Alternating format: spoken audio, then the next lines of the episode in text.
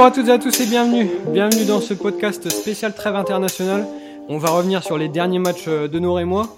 Et pour faire ce podcast, on est avec euh, celui qui est bien décidé à n'en rater aucun cette année, c'est Titouan. Salut Titouan. Salut Valentin, salut à tous.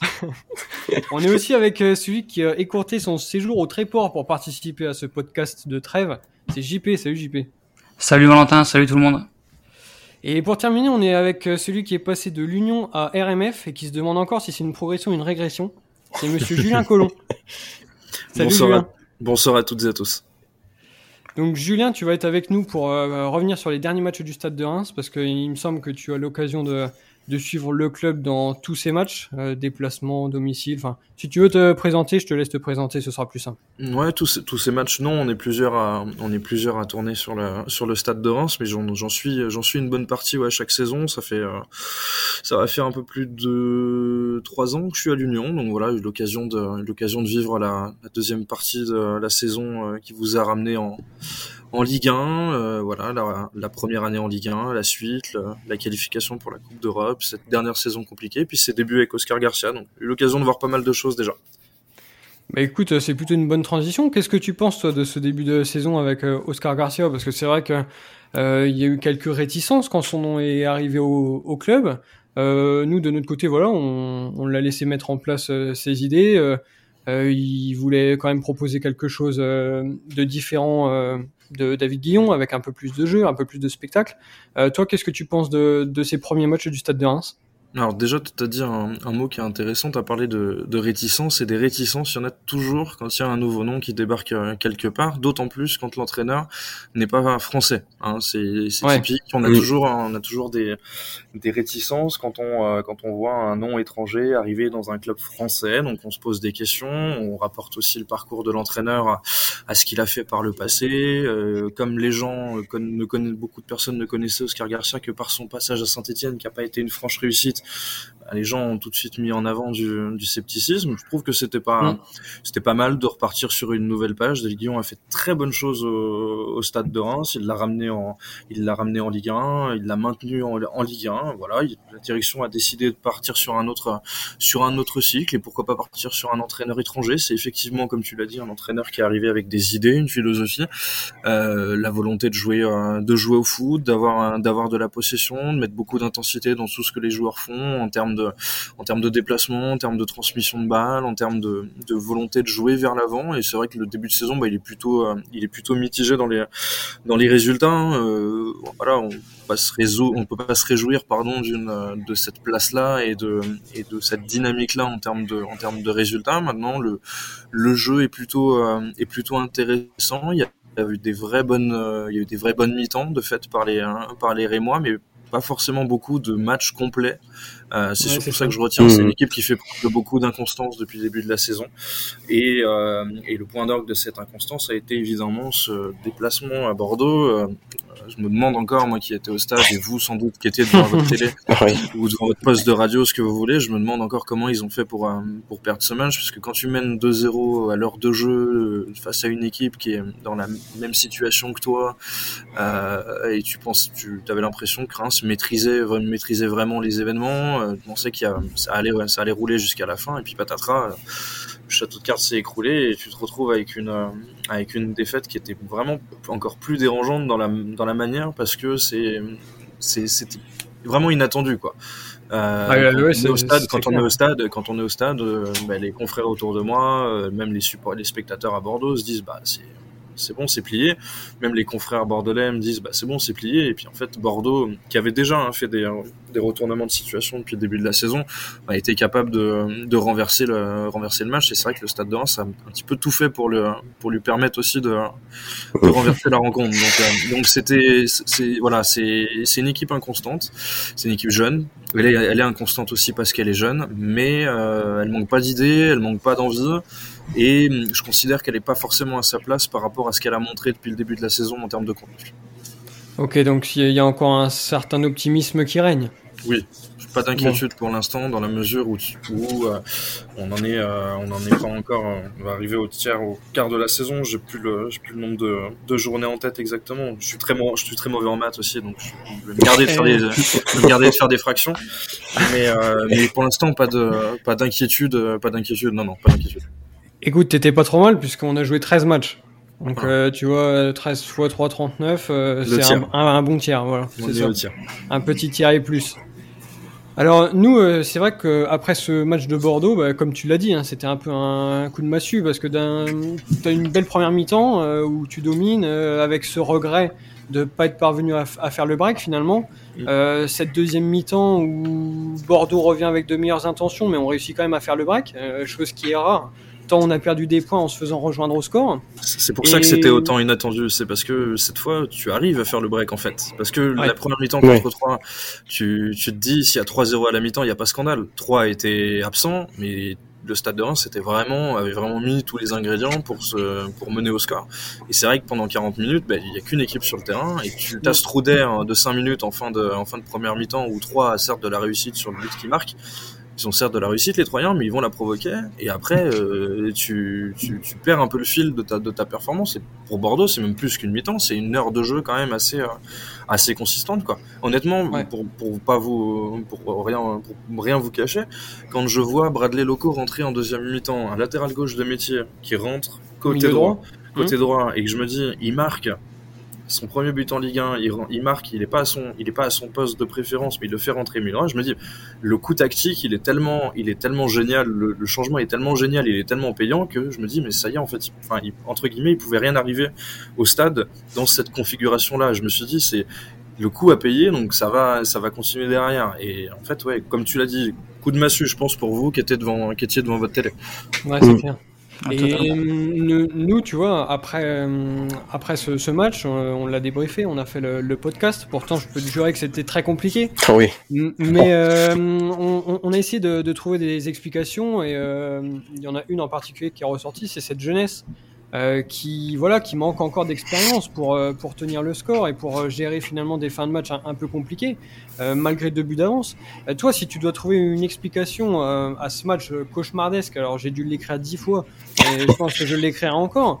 Si tu dois trouver une, une explication à ça, qu'est-ce que ce serait pour toi? Est-ce que tu serais comme nous parti sur voilà un manque d'expérience globale ou est-ce que tu as d'autres explications? Moi, je pense que la, jeunesse est un quelque chose qui peut expliquer ce, dernier, cette dernière demi-heure euh, ratée. Maintenant, euh, tu peux pas mettre que sur la jeunesse cette demi-heure compliquée. C'est-à-dire qu'à un moment donné, c'est un groupe qui a failli dans, le, dans, ces, dans cette dernière demi-heure. Pour moi, les leaders, les leaders ont failli puisque tu, perds, tu perds pied pendant 30 minutes, c'est pas seulement les, jeunes que tu as fait rentrer qui t'ont fait perdre pied. C'est que ton collectif, lui, s'est mis aussi à reculer ou à ne plus essayer d'aller chercher ce qu'ils ont dit après le match. Euh, on voit euh, Hugo Ekitike après le match, on voit euh, Oscar Garcia après le match, évidemment, en conférence de presse, qui explique que ces joueurs, ce mot, ont été un peu prétentieux sur la deuxième période, dans la mesure où il explique ça par rapport au fait de dire on a été prétentieux parce que on n'a pas cherché à aller marquer ce troisième but. C'est-à-dire on n'a pas cherché à continuer ce qu'on faisait de bien juste avant. On s'est entre guillemets, les Rémois, ils se sont, euh, ils, se, ils ont cru que le match était gagné. Mm. Dans les, tu lis entre les lignes, dans les déclarations, ils se sont certainement dit, mène 2-0 à l'heure de jeu, euh, ça y est, entre guillemets, c'est plié, et peut-être que bah, les ingrédients qu'on avait mis là, qu'on avait mis jusque là, eh ben on va peut-être moins les mettre. Il y aura peut-être une course, une course de replacement qui va être moins faite. Et puis les, entrants, euh, les remplaçants. À un moment donné, quand tu vois tes remplaçants, ils sont censés t'apporter le plus qu'un entraîneur demande sur 30, 20, 15, 5 minutes. Un remplaçant, quand il sort du banc, il n'est pas censé, puisque d'ailleurs les coachs si vous l'avez remarqué, il ne parle plus de remplaçants, mais il parle de starter et de finisseur. C'est-à-dire que les mecs doivent être capables de rentrer sur le terrain et de s'inscrire dans la continuité de ce qui a été fait avant. Le truc qui a fait beaucoup de mal au stade de Reims sur ce match-là, c'est que tes entrants n'ont pas forcément apporté ce qu'il fallait. La sortie de Moreto Kasama, qui était un vrai métronome au milieu de terrain sur ce match, qui était partout, qui grattait beaucoup de ballons, elle a fait beaucoup de mal à la tenue collective de l'équipe aussi. Et du coup, derrière, Massa Saint-Brique, Et je pense que ce, entre la, entre cette prétention supposée des, des joueurs, entre ces changements et ces, ces remplaçants qui n'ont pas été à la hauteur, ben, le collectif dans sa globalité, il a plongé. Et du coup, tu t'es retrouvé entre guillemets, parce que moi personnellement, j'ai vraiment senti quand Adli marque que euh, c'était pas de la panique, mais que tu sentais que la fébrilité, elle, elle, arrivait, quoi. et que du mhm. coup, au moment où, et puis en plus, les deux buts arrivent super rapidement. Euh, je crois que marque à la 73e et Brillant marque à la 78e de mémoire. Oui, c'est ça. L'égalisation, l'égalisation, elle est très rapide, en fait. Il n'y a pas de temps de latence entre, entre ce 2-1 et ce 2-2. Ça arrive super vite. S'ils avaient été capables, entre guillemets, de, de faire le dos rond pendant 10-15 minutes après le but d'Adli et de ne pas encaisser ce deuxième but trop rapidement, tu te serais évité ce scénario de fin match. Après, évidemment, on n'est pas sur le terrain. Euh, quand on subit des vagues et qu'on n'a plus peut-être plus le jus ou plus les solutions pour les endiguer, c'est compliqué. Mais c'est vrai que le, tout ce que je viens d'expliquer avant, c'est pas que la jeunesse quoi. Pour moi, c'est pas mm. le seul truc qui doit expliquer ce pas ce naufrage parce que ça, le mot est peut-être un peu fort, mais ce, ce voilà, cet écroulement quoi. Clairement, l'équipe elle s'est effondrée. Limite, elle s'est sabordée aussi. C'est ce que j'ai écrit le lendemain, c'est que moi j'ai eu le sentiment d'un sabordage quoi. Ouais, ouais. Et ce match de Bordeaux, finalement, bah, c'était pas, c'était pas le seul match compliqué dans la dernière série qu'on a eu, puisque à Brest, euh, on mène un 0 on se fait rejoindre à 10 minutes de la fin. Euh, contre 3, bah, t'en as brièvement parlé, euh, on joue 40 minutes, 3 passe une seule fois la ligne médiane, égalise juste avant la mi-temps et marque un deuxième but en, seconde période. toi, JP, par exemple, qu'est-ce que tu penses de ça et de l'incapacité du stade à, à garder ce score? Euh, alors, Julien nous expliquait que c'était pas forcément euh, la jeunesse, mais il y a un vrai souci quand même euh, ici.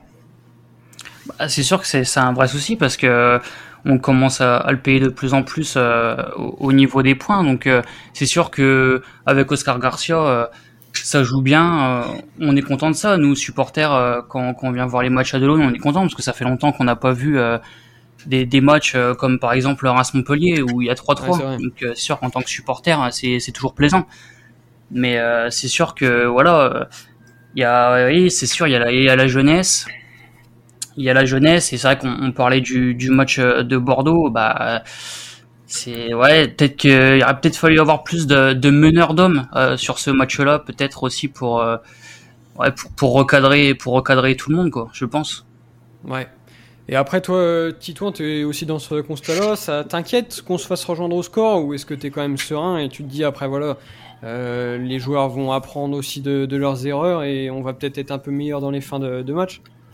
Ouais, c'est vrai que sur le coup, on s'est posé beaucoup de questions. Après, je reste quand même optimiste euh, pour la suite parce que ça peut être aussi un match euh, déclic pour les joueurs qui, je pense, ont été un peu sonnés en fait, comme nous, derrière notre télé.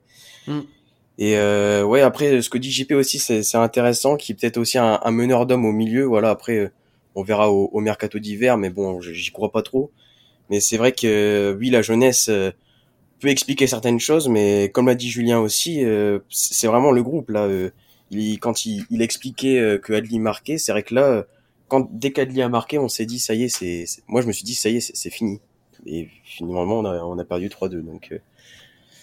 Il y a personne qui m'a dit oui, ça manque d'un Romao. Je pensais que vous alliez le dire tous les deux, mais non, il y a personne qui parle de Romao. Non, mais, non, non, mais, non, mais du coup, tu peux parler, tu peux parler aussi de l'absence de Monetti.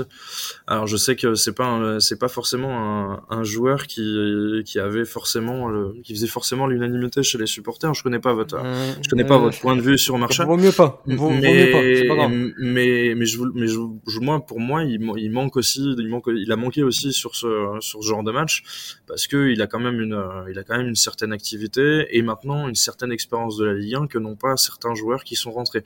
Tu fais rentrer un Marshall Monetti dans un match comme ça plutôt qu'un Sambou Sissoko. Je dis pas que le, je dis pas que le dénouement est différent. Je pense que t'as, t'as, as quand même un petit peu plus de garantie. Après, on, encore une fois, avec des euh, le stade de 1 serait rentré avec trois points de Bordeaux et il n'y aurait pas eu d'histoire. Ouais, c'est vrai. C'est vrai que le discours aurait été complètement différent.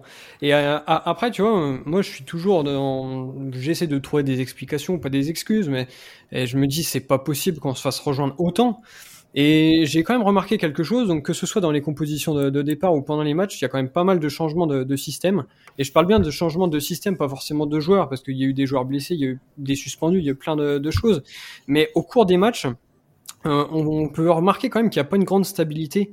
Euh, dans les dans les systèmes parce que ça change souvent à la mi-temps. On est même passé parfois de 4 derrière à 3 derrière ensuite. Et tu vois, je me dis peut-être que ça aussi, ça, ça peut jouer le fait de ne pas avoir de constance dans le 11 titulaire, le fait derrière de pas avoir de constance non plus dans les matchs. je me dis que quand tu gères une, une, équipe voilà qui est déjà un petit peu fébrile, euh, qui n'a pas pris beaucoup de points, qui n'a gagné que deux matchs cette saison, ben, ça plus ça plus ça, euh, ça fait que tu arrives à des déroutes comme contre Bordeaux, non? Je pense que ce côté, euh, ce côté hybride, un petit peu dans les dans les schémas, moi j'en sortirais deux, deux avec deux euh, deux axes principaux, c'est-à-dire l'axe à trois défenseurs centraux et la, la défense à quatre. Après, après avec l'animation que l'animation que tu veux, hein, 4-3-3, 4-2-3-1, 3-4-3, 3-5-2. Après ça c'est des c'est ça c'est le, les pions sur le sur le tableau et après tu vois bien que les joueurs sur un terrain, tu peux tu peux même parfois voir un, attaquer avec un 4-2-3-1 et puis te retrouver avec un 4-2 avec ton 10 qui se retrouve proche de l'attaquant. Bref, mm. le, débat tactique, il est, il est large. Je pense que hormis ce, si tu prends ce débat, ce côté tactique, je pense qu'il fait aussi en fonction des joueurs qu'il a sur le banc. C'est-à-dire qu'à un moment donné, il se dit peut-être, j'en ai pas eu l'occasion d'en discuter avec lui directement, donc je peux pas me prononcer à sa place, j'ai pas, pas la compétence tactique pour. En tout cas, je pense qu'il, bah, en tout cas, je pense que quand tu fais rentrer, par exemple, un, un Bradley Loco, je te recite cet exemple, en position euh, en position d'ailier droit, euh, alors qu'il est latéral gauche de métier. C'était sûrement pour bloquer le couloir gauche avec l'entrée euh, de euh, Kalou ou de Marin qui était rentré de ce côté. Je sais plus quel joueur était, était rentré à la place de Rémi Houdin qui avait commencé le match.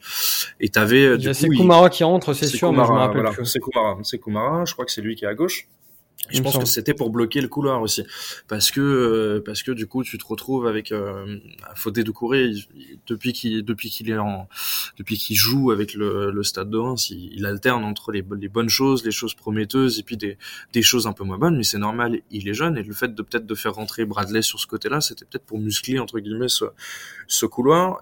Après ce changement de système, oui, forcément, il implique de l'instabilité parce que l'instabilité, elle est réelle par rapport au fait que tu changes de, de positionnement sur le terrain, mais c'est un truc qui est assumé. Il l'a dit en début de saison, il a dit je veux une équipe qui doit être capable de changer de, de changer de schéma en, plein match, de passer de 4 à 3, c'est pas, ça doit être le, ça, ça, ça doit être quelque chose qui doit, qui doit être facile entre guillemets à assimiler par les joueurs. Pendant la préparation estivale, il leur a fait travailler les deux schémas le schéma A4 et le schéma A3. Donc les joueurs, ils ont été entre guillemets sensibilisés à ce truc-là. Moi, je mettrais peut-être un autre truc en avant. Je pense que tu as dans sa volonté de jouer, sa volonté de presser et sa volonté de mettre beaucoup d'intensité dans tout ce qu'il fait, forcément, les joueurs physiquement, ils piochent plus. Donc, ça doit forcément impliquer derrière des changements. Et sauf que, eh ben, pour euh, pour que ce, ce, cette philosophie, en fait, entre guillemets, elle soit viable sur la durée et notamment sur la durée d'un match, il faut que tous les joueurs qui sont présents dans le groupe le jour d'un match, ça rejoint ce que je disais tout à l'heure et ce que vous disiez euh, précédemment, c'est que tes remplaçants, ils doivent amener cette même intensité ce même plus s'inscrire dans la continuité. Et quand du coup tu as des remplaçants qui se mettent pas dans, qui se mettent pas entre guillemets au diapason de ceux qu'on jouait avant, et bah du coup forcément cette instabilité que tu évoques, bah forcément elle est, euh, elle est largement visible puisque du coup tu te retrouves avec des matchs où tu vas jouer 45, euh, 60 minutes, 55, où tu vas faire une première mi-temps euh, géniale et une deuxième mi-temps où tu vas être où tu vas être absent ou à Lille où tu fais une première mi-temps qui est pas bonne et la deuxième t'es presque à deux doigts d'aller accrocher un point euh, face au champion de France en titre. À Brest où tu fais une première mi-temps qui est costaud euh, Brest mmh. Brest ils font rien tu marques mmh. sur un coup de pied arrêté t'es efficace. Et en deuxième mi-temps mais tu en fait tu, tu laisses Brest revenir dans le match. Il y a il y a il y a, y a plein de choses. Il y a il y a ce côté instabilité que tu as évoqué il y a ce côté euh, peut-être physiquement où ça pioche par rapport au fait que c'est très éprouvant comme philosophie, ou, au moins les joueurs, bah, il leur faut du temps pour tout assimiler. Et euh, mine de rien, une, une, usure mentale par rapport au fait que bah, la concentration, à un moment donné, elle faillit, parce que tu as des joueurs, mais il y a des jeunes, et donc du coup, c'est compliqué de tenir pendant 90 minutes un degré de concentration euh, qui reste euh, qui reste le même quoi. Donc ça, voilà, pour répondre un peu à ta question, ce que je pourrais mettre en avant.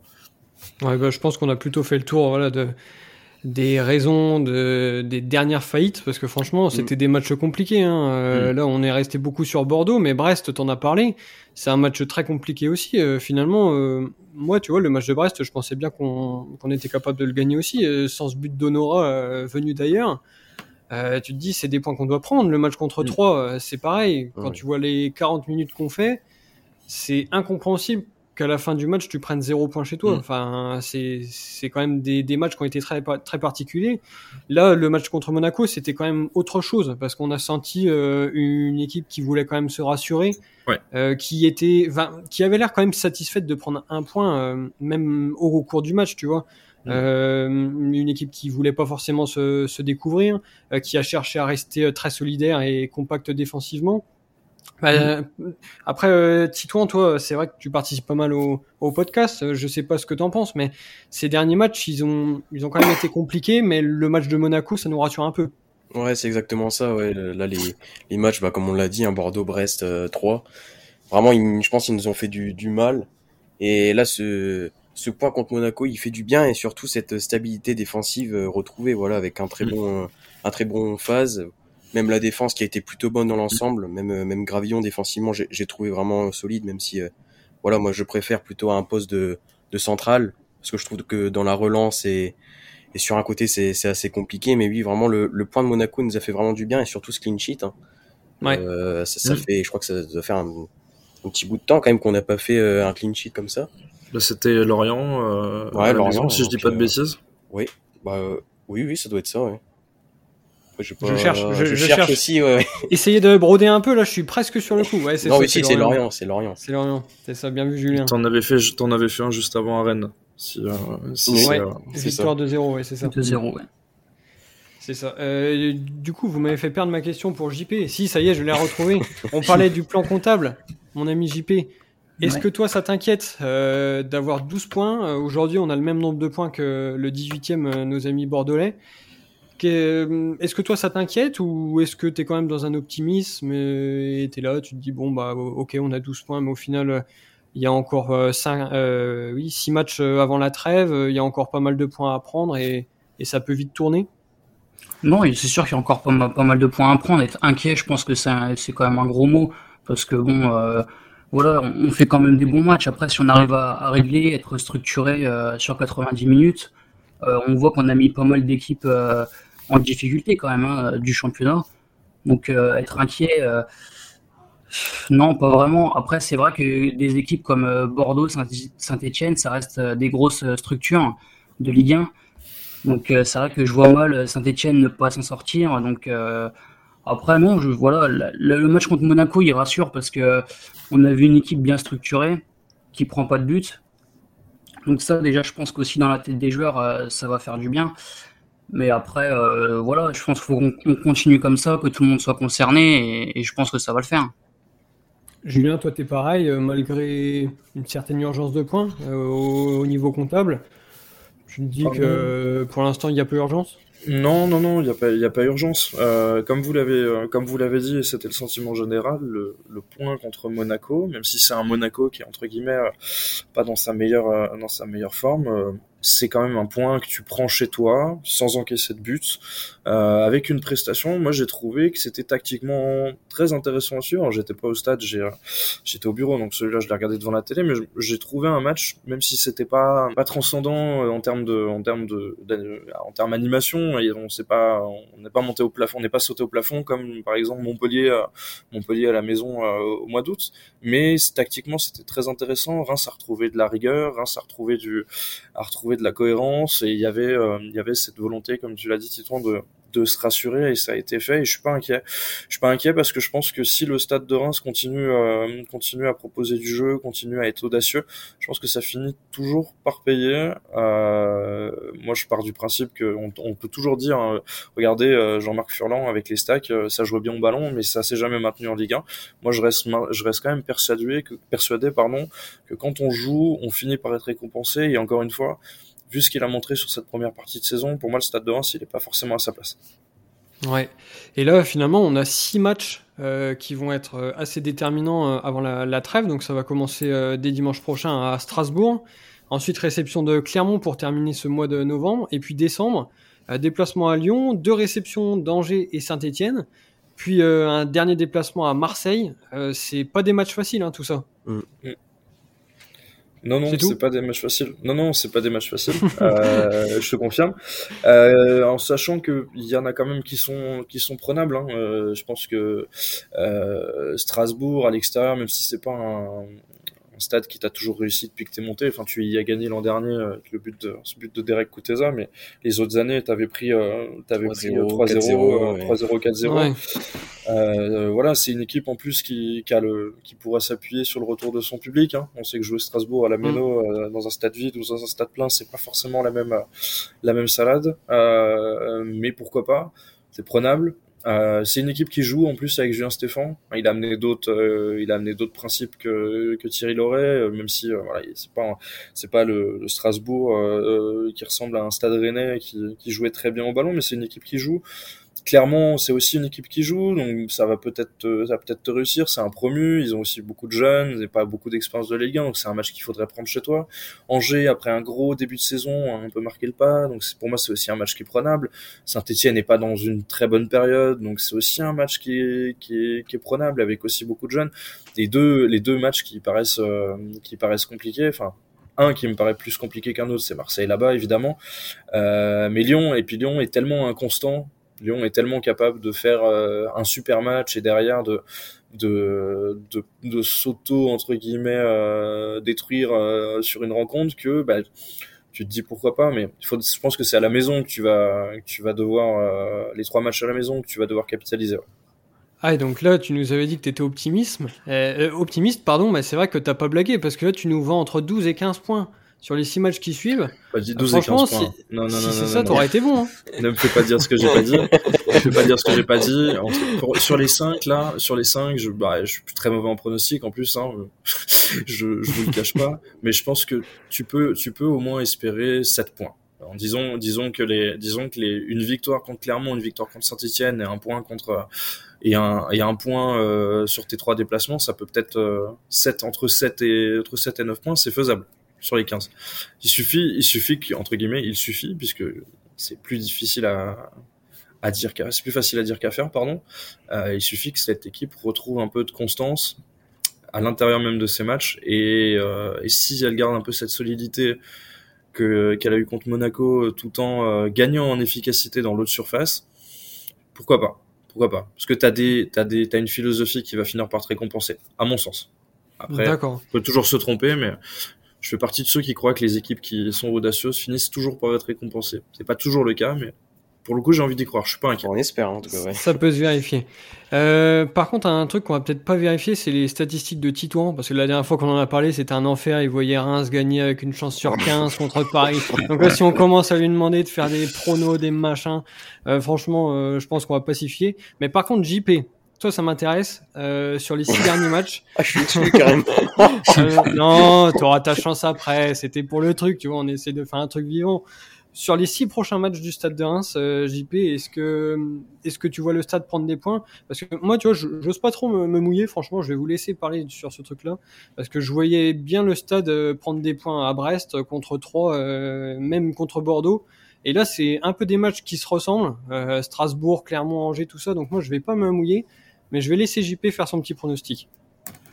Bah déjà, je pense que si on arrive à faire un résultat à Strasbourg, euh, un match nul, je pense que ça sera déjà très très bien. Et qu'on ensuite on enchaîne avec une victoire euh, contre Clermont à domicile. Bah, je pense que déjà ces deux ces deux matchs-là, si on a on réussit à prendre déjà 4 points, je pense que ce sera grandement bien. Après, euh, je pense que voilà sur, sur les, les, deux matchs à domicile, il y a Clermont et Angers je pense que si on arrive à faire une victoire et un nul, je pense que ce sera bien avec un, un nul à Strasbourg et déjà ce sera déjà bien et après on verra par la suite, mais ce sera déjà bien. Ouais.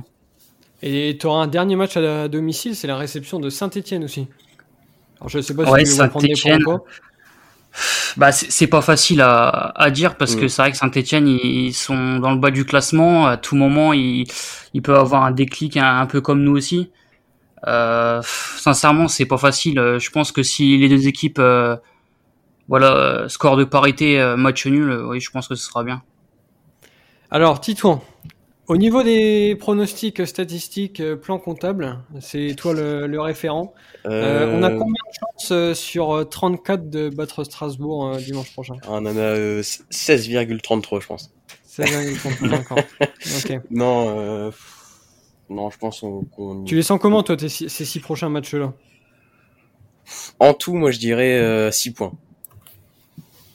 6 Euh, points, donc euh, euh, avec pour 6 moi, points, ça fait victoire- 18 à la trêve, c'est juste, hein Ouais, mais je vois. 6 je vois points en pas 6 plus. matchs, ça fait, ça fait light, hein Bah, regarde là, euh, on, on fait 1 à Brest et on perd contre 3, on perd contre Bordeaux, donc. Euh, euh, ouais, franchement, je vois, je vois, je vois 6 points. Ok, bon, bah si on arrive à faire ça, ça fait 18 points à la trêve. Ah, j'espère plus. Pas- hein. Franchement, j'espère plus, bien sûr, hein, mais. Il faudrait que tu, il faudrait que tu arrives à la trêve avec 20 points. Ce serait Ouais, l'idéal, mais bon, 20 points, vu, les six, vu les six matchs qui se profilent, c'est vrai que c'est pas forcément, euh, pas forcément le plus simple. Mais moi, je te dis, c'est vraiment les, je vous dis, c'est- pour moi, c'est les matchs à la maison qu'il va falloir particulièrement bien négocier. Ouais. Si tu fais, euh, si tu fais, euh, disons deux victoires sur trois à la maison, mais limite t'en perds un et que t'arrives à prendre un point, euh, un point ou deux en déplacement, ce qui paraît plus compliqué, mais je pense que c'est à la maison qu'il va falloir que tu, que tu capitalises vraiment. Donc attends, toi Julien, tu nous fais perdre à Bordeaux parce que tu y es. Euh, match nul contre Monaco parce que tu es au bureau. Est-ce que tu connais un peu ton planning sur les prochains matchs qu'on puisse aussi nous faire notre calcul? Pas encore. Pas encore. encore. Mais si vous voulez, je vous en ferai part, je vous en ferai part dès que je le sais. D'accord, bah ce serait pas mal histoire qu'on puisse faire nos petits pronostics en fonction de, de ça aussi quoi.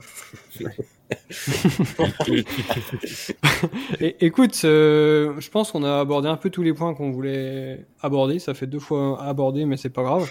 Euh, Est-ce qu'il y a d'autres choses euh, dont tu voulais parler sur les derniers matchs? Est-ce que toi, il y a des choses que tu as remarquées que nous on n'a pas forcément vues? Pas forcément. Euh, je pense que je pense que tout ce que tout ce que je voulais dire entre guillemets, vous l'avez déjà vous l'aviez déjà souligné, abordé. Euh, On est euh, on est sur on est sur une équipe qui qui est en train de qui en est au- du coup puisque le calcul était bon au tiers du championnat euh, à, à, à alterner le le le prometteur et le et l'insuffisant. Euh, je pense que si elle, devient entre guillemets, mais c'est plus difficile en foot, hein, mais si elle devient efficace entre guillemets, plus efficace dans ces deux euh, dans ces deux surfaces, je pense qu'en gardant cette philosophie là, il y aura des il y aura des jours meilleurs, tout en sachant que à un moment donné, vous le savez mieux autant que moi, pour rester en Ligue 1, il faut prendre des points et qu'à un moment donné, le beau jeu c'est bien, mais être efficace c'est beaucoup mieux. D'accord. Bah écoute, Voilà. euh, c'est une belle conclusion. C'est ce que j'ai l'habitude de dire comme j'arrive pas à, à conclure. Donc c'est une belle conclusion. Être efficace c'est bien, mais prendre des points c'est mieux. Si on a fait le tour, écoute, euh, on va te remercier pour ta participation. C'était très sympa et Merci à vous. tu reviens quand tu veux. Euh, Merci à vous, c'était très sympa aussi.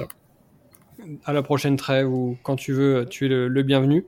Et puis ben, il nous reste plus qu'à vous souhaiter une excellente semaine et on se retrouve euh, pour le débrief après le, le match de Strasbourg.